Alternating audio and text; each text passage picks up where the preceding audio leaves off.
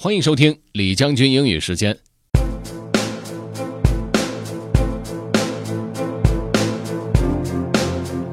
今天要和大家分享的这个内容，用一句话来说，就是换个角度看世界。呃，怎么来换个角度看世界呢？Let's get started. Have fun.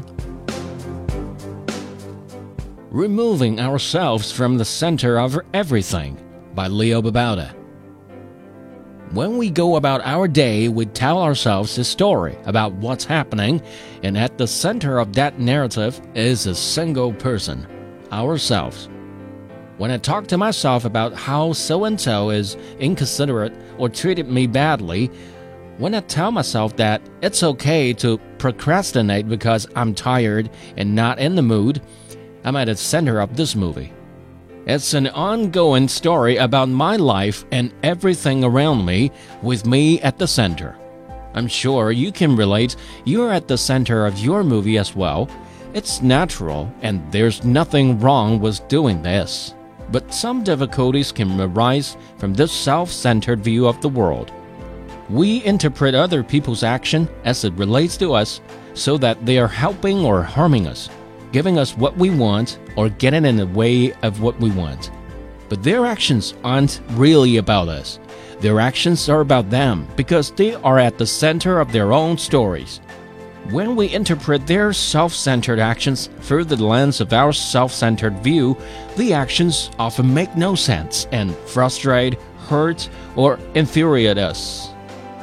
When someone makes a comment that we take as an attack on something about ourselves, we then feel the need to defend ourselves. I'm a good person, we think, and they shouldn't imply that I'm not. But this interpretation is just a self centered way of looking at it. We could also see it as saying something about the other person. And if we try to understand where they're coming from instead of saying what it says about us, then we'll be less defensive or offended.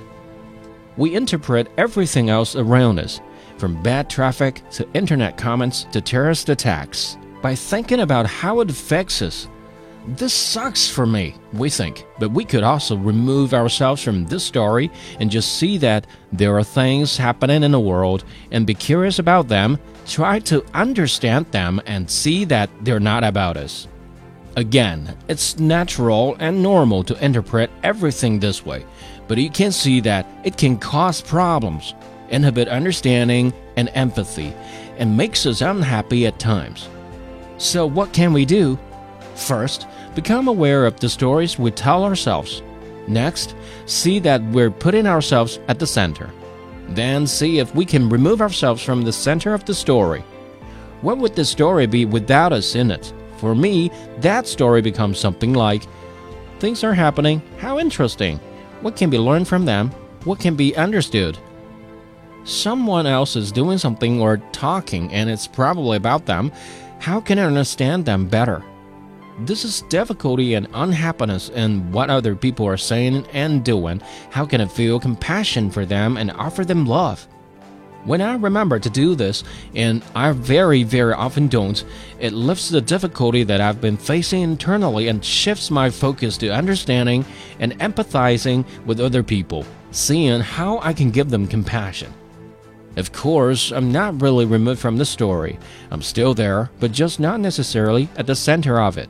Instead, I focus more on my interconnectedness with everyone else everything else and see that they have supported me in becoming the person I am and that I can support them as well.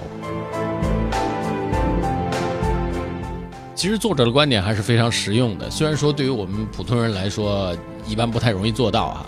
大部分人还是包括我自己，很容易把呃自己置身于所遇到的事情当中，然后让它变得非常的 personal。其实这样确实很容易给自己找些麻烦。所以我觉得作者的建议还是可以学习一下，尝试一下，换个角度看世界吧。如果您要回听本期节目，可以关注重庆之声的微信公众号“重庆之声”，点击品牌就可以进入李将军英语时间了。另外呢，也可以在喜马拉雅 FM 上面搜索“李将军”，就可以找着我了。Okay, that's all for today. Thanks for listening. This is General Lee 李将军，下期见。